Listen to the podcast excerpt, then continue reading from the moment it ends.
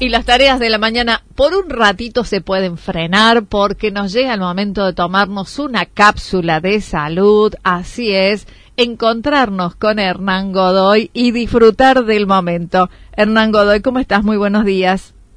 Hola, muy buenos días para todos, ¿cómo andan? Pero muy bien, justamente decíamos esto, hacer una parada en este día viernes y disfrutar de este momento, encontrarnos con la reflexión, con los sanos consejos, eh, con estas cápsulas de salud que es una costumbre de los viernes. Bueno, bueno, un poco frío hoy, ¿no? Sí. Me parece, no sé si soy yo con el termostato Sí, abajo, sí, pero sí, me el- parece que el fresco se, se está El ¿no? destemplado, como dicen, lo que nos está faltando es el solcito. El solcito, así que, pero bueno, bueno, hoy en las cápsulas de Sí. salud puse un título para, para ver si llama la atención. Sí. Receta para sanar la sociedad. Sí, llamó la atención. im- Importante, así que bueno, vamos a ver qué sale, ¿sí? Dale. Mira, vamos a arrancar, es un cuento, una anal- analogía, ¿sí? Como para introducirnos a esto, y apunta de que había un grupo de gente que estaba al lado de un, de un río y veían que de repente había una persona que se estaba a punto de ahogar, entonces van y la ayudan, ¿sí? Y van viendo que a medida que pasaba el tiempo, después en de en vez de ser una persona, eran dos personas que iban pasando por el río, se ve que no sabían nadar y como que estaban a punto de ahogarse. Entonces iban, la ayudaban y la rescataban. El tema es que a medida que pasa el tiempo, en vez de ser una, dos, empieza a ser cinco, después empiezan a ser diez, después empieza a ser quince, veinte, y en la medida que pasa el tiempo cada vez veían que había más gente que pasaba por este río y que no sabía nadar y que estaban a punto de, de ahogarse, ¿sí? Entonces, bueno, se empezó a juntar un grupo de gente, se empezaron a reunir, empezaron a hacer un equipo en trabajo, ¿sí? Donde empezaron a decir, bueno, nos vamos a encargar de distintas funciones porque al haber tanta gente que se ahogaba tenían que ayudarse, unos sacar, otros entrar.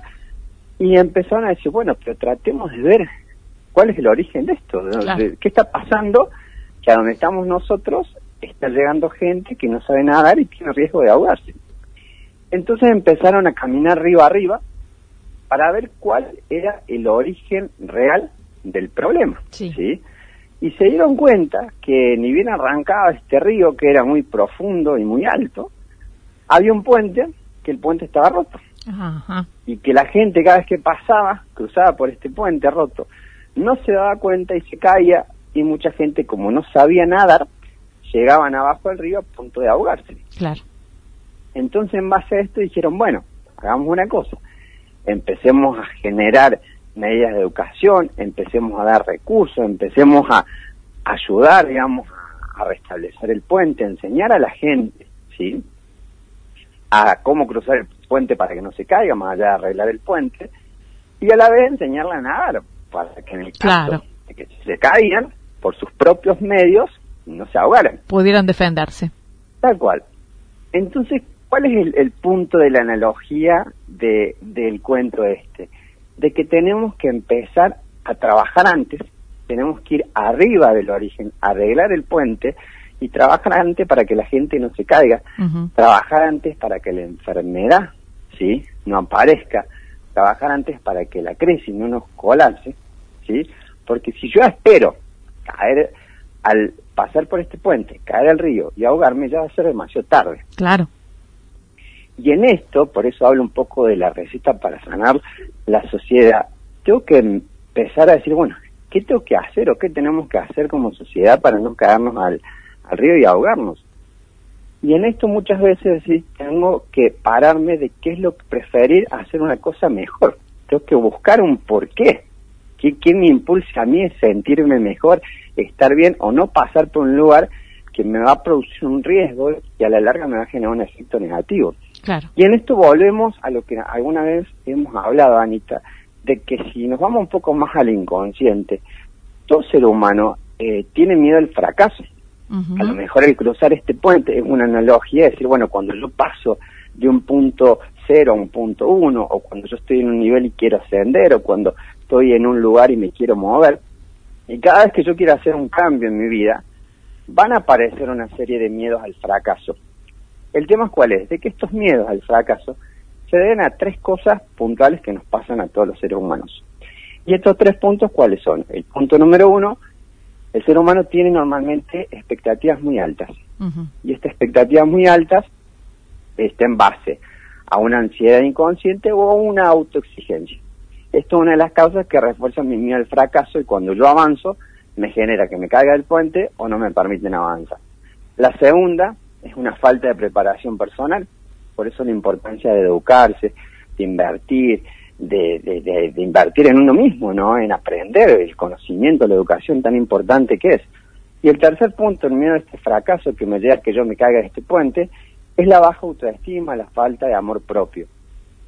Entonces, si yo como ser humano tengo miedo al fracaso y tengo muchas expectativas en lo que quiero, a la vez no tengo el conocimiento y a la vez tengo la autoestima baja, lo más probable es que yo me caiga y me ahogue. Claro. Porque no tengo recursos. Y a lo mejor en esto de los recursos tengo que empezar a preguntarme, como un indicador en estas recetas para sanar la sociedad, eh, a mí me gustaría que se planteen hoy en día eh, si a qué se dedicarían el resto de su vida si tuviesen la receta para el éxito, o sea, para que el éxito asegurado en la vida. Bueno, yo haciendo tal cosa tengo la seguridad absoluta de que voy a ser exitoso. Me va a ir bárbaro. Sea lo que fuera, me va a ir bárbaro. Entonces, me gustaría, ¿sí? Que se hagan esa pregunta. Si tuviesen el éxito asegurado en su vida, éxito absoluto, ¿a qué se dedicarían? Porque si por ahí, aunque sea, aunque sea mental, un juego mental, se empiezan a preguntar, esto se conecta mucho con el propósito, y la respuesta es esto, le, lo vas a orientar a cada uno qué es lo que realmente quieren hacer en la vida. Porque si yo empiezo a conectar con lo que yo realmente quiero y no lo que, lo que yo me eduqué, lo que aprendí o lo que creí, es donde empiezo a conectar con lo que yo realmente soy. Y, y es donde empiezan a bajar todos estos miedos que son mentales. Y esto que me permite cuando yo empiezo a conectar con realmente lo que yo quiero, con mi propósito, con lo que a mí me gusta, es como que empiezo a entender de que puedo pasar por este puente, puede haber tablas que no estén, pero las puedo sortear porque tengo recursos, las puedo, digamos, puedo reparar a lo mejor y ayudar a otros que no pueden. Y esto es parte de lo que muchas veces se habla hoy en día, salir un poco de la zona de confort. Y cuando yo salgo de eso, no solo que me ayudo a mí, sino que ayudo al otro. ¿Sí? Sí, Y en esto, dos acciones que puedo hacer para decir, bueno, más allá de encontrar mi propósito muy simple y decir, bueno, ¿cómo puedo hacerme para mover, ayudarme a mí y ayudar al otro? Porque yo siempre digo, lo que vos haces para vos, después lo podés hacer para el otro. Son dos acciones muy simples. La primera, hacer un registro de todas las cosas que yo hago todos los días, que se repiten y que a lo mejor yo sé que no me aportan. Ya sea que sea impuntual, ya sea que no termine las cosas, ya sea que sea eh, quejoso, ya sea que sea mandón, lo que fuera. Es como que registrar la parte que sé que no me aporta. Y por el otro lado, proponerme a partir de hoy, que los invito a todos, yo que siempre doy tareas, Sí. Que empiecen a obligarse, Anita, hacer algo nuevo todos los días. Sí. Desde cepillarse los dientes con una mano contraria, cambiar el lugar de los muebles, sentarse en un lugar distinto, cambiar el recorrido para ir al trabajo, eh, no sé, ponerse eh, una media de cada color, no importa, necesitamos información nueva. ¿Y por qué van a decir esto? Porque esto es parte de estos recursos que necesitamos para cruzar el puente y no caernos. Claro. ¿Sí? Claro. Y la otra parte, que apunta también en esto de las herramientas, quiero que entiendan, ¿sí? Que cada emoción que nosotros experimentamos, ¿sí? Hacia nosotros, normalmente la experimentamos hacia el mundo de afuera. Claro. Los familiares, la formación, lo que fuera. Y una parte importante, yo una emoción que tengo normalmente se vincula precisamente, ¿sí? con, lo, con la frecuencia vibracional que otra persona tiene. ¿Vamos a ahí? Es como el Wi-Fi. Yo tengo un aparato Wi-Fi, mi teléfono lo va a conectar. Bueno, con mi sistema emocional, que es mi sistema mental, pasa lo mismo. El tema es cuál es. De que esta conexión, no importa si sea positiva o negativa, la conexión va a ser igual Se como un imán. Claro. ¿Sí? Sí, sí. Entonces, hoy que me, me gustaría proponerle en esta cuestión de cruzar el puente y no caerse, ¿sí? Eh, eh, herramienta, empezar a conectar con algo de un, de un ser querido, ¿sí? Pensar en un ser querido, un hijo, un papá, una mamá, un familiar, y si a lo mejor no tenemos, puede ser un perro, un gato, un animal, no importa. Alguien que a ustedes les genere un ser querido, no importa si está presente o no, que traten de conectar con una emoción, pero que lo lleve a un nivel, que lo vincule o a una felicidad o a un logro importante, o que admiren algo, o que tengan inspiración, pasión o amor, o algo por esa persona. ¿Y por qué le digo esto? Porque si ustedes empiezan a conectar con eso, mentalmente, ¿sí? Conectas con un nivel de vibración que va a traer abundancia, va a traer cosas positivas, ¿sí? Y va a conectar con un nivel tuyo y con otra persona que va a apuntar a mantenerte más positivo, con más conexión, más abundante y más saludable. Porque recordemos ahorita que todo, todo en la vida se crea dos veces. Primero en la mente y, después, en lo material. Claro, claro. ¿Sí? Sí, sí, y tenemos que entender de que los pensamientos se van a crear, las acciones se van a crear. Nosotros como adultos tenemos el poder de decir cómo nos sintonizamos y a partir de qué. Por eso dije, si yo pienso algo, va a haber otra persona que se va a conectar con eso que pienso, porque va a tener la misma conexión, ¿sí? Y entender una cosa, todo conflicto, toda crisis, todo caos, toda enfermedad desaparece cuando uno ama lo que hace. Por eso dije la importancia de conectar con el propósito y la importancia de empezar a hacer lo que realmente amamos y queremos. ¿Sí? vuelvo a repetir, todo conflicto, toda crisis, todo caos, toda enfermedad desaparece cuando el ser humano se conecta con lo que realmente ama. Por eso este ejercicio de, aunque sea a través de la mente, conectar con algo lindo de un ser querido, me hace sentir por lo menos eso que necesito. Y si yo lo siento en mi mente, tengo herramientas para, crear claro. y eso que me hace que yo pase el puente, que puede tener agujeros, que se puede cimbronar y no me caigo.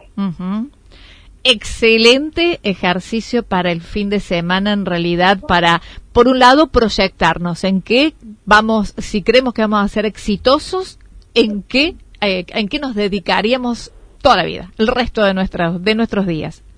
¿En dónde vamos a tener éxito? Eso es una, ¿no es verdad? Me parece bien. Y el otro, entender, que en ese, va a haber, en ese camino, ¿no? Para el éxito, va a haber cimbronazos, ¿no? Claro, va a haber, claro. Va a haber obstáculos necesarios, por eso el ejemplo del puente. Y lo que los invito también a los que quieren indagar un poquito más, es ver un video en YouTube, sí. es muy simple, de Steve Jobs, que es el, el que creó sí, Apple, sí. la empresa Apple de los iPhone y demás. es un videito, pongan el nombre de Steve Jobs, sí, Apple, y él cuenta en una universidad, eh, da una conferencia donde explica un poco el resumen de su vida. Sí. ¿Y esto por qué? Porque está bueno porque normalmente los seres humanos siempre como que vemos el producto final. Sí, y a lo mejor vemos el éxito que tiene hoy la empresa Apple a nivel mundial y vemos ese